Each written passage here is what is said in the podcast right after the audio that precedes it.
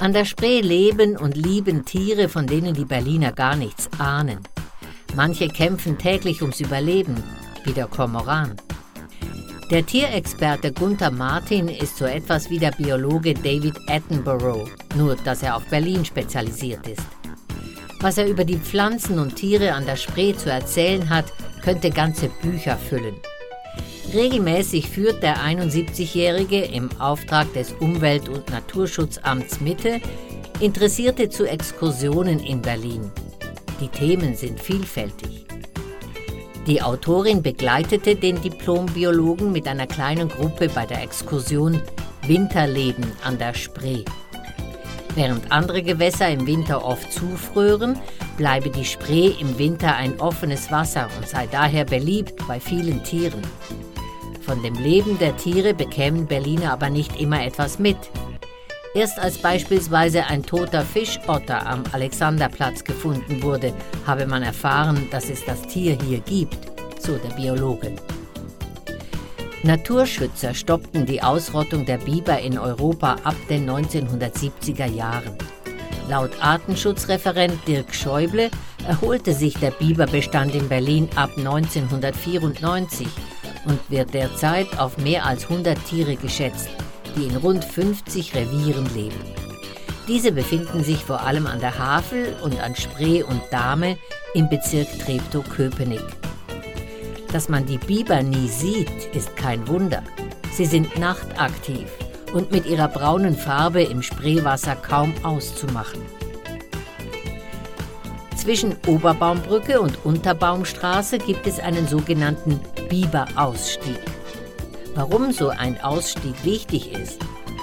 Ein Biber muss sein Fell regelmäßig wasserdicht einfetten, sonst geht er unter und stirbt. Deshalb war 2009 für viel Geld von EU, Land und Bezirk eine Ausstiegsstelle errichtet worden. Biologen wussten, dass Biber aus Treptow sich gerne mit anderen Bibern aus Spandau treffen, die Strecke zum Schwimmen aber ohne Pause zu lang ist.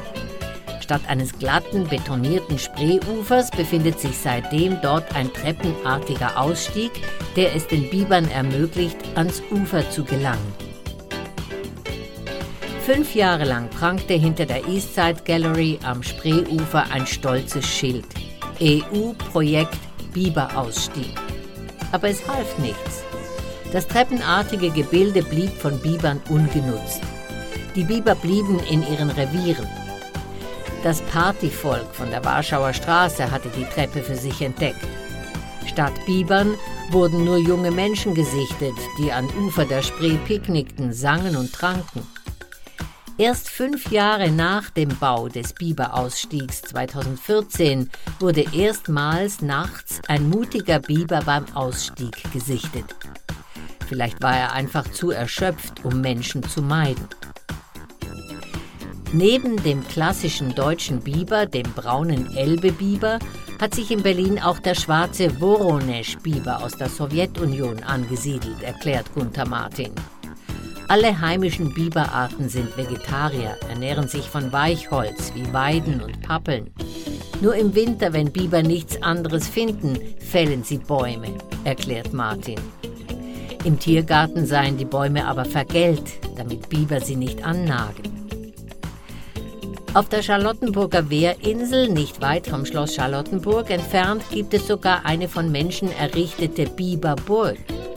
Ein einzigartiges Projekt in der Region, das rund 50.000 Euro gekostet hat. Doch die Sumpfbiber aus Charlottenburg meiden das Gebilde aus Beton, das als Ersatz für eine bei Bauarbeiten zerstörte Biberröhre gebaut wurde. Die Vermutung liegt nahe, Biber bevorzugen möglicherweise eigene Architekturentwürfe.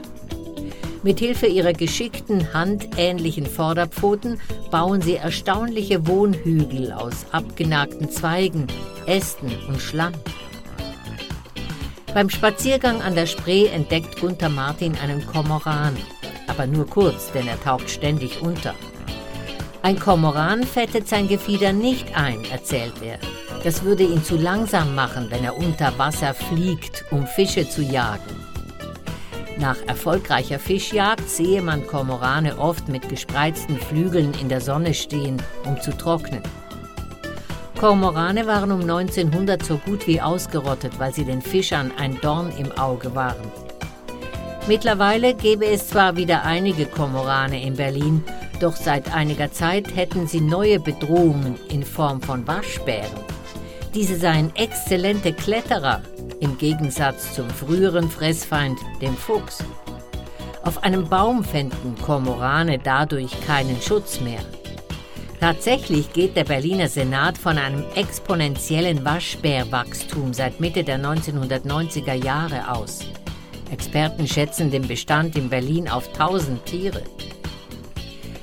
Gunther Martin beobachtet immer wieder, wie tierische Einwanderer das Zusammenleben der Tiere verändern. Biologen sprechen hier von invasiven Arten.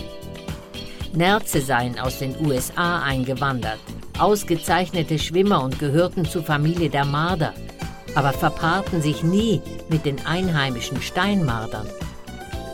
Die nordamerikanischen Waschbären seien ein weiteres Beispiel.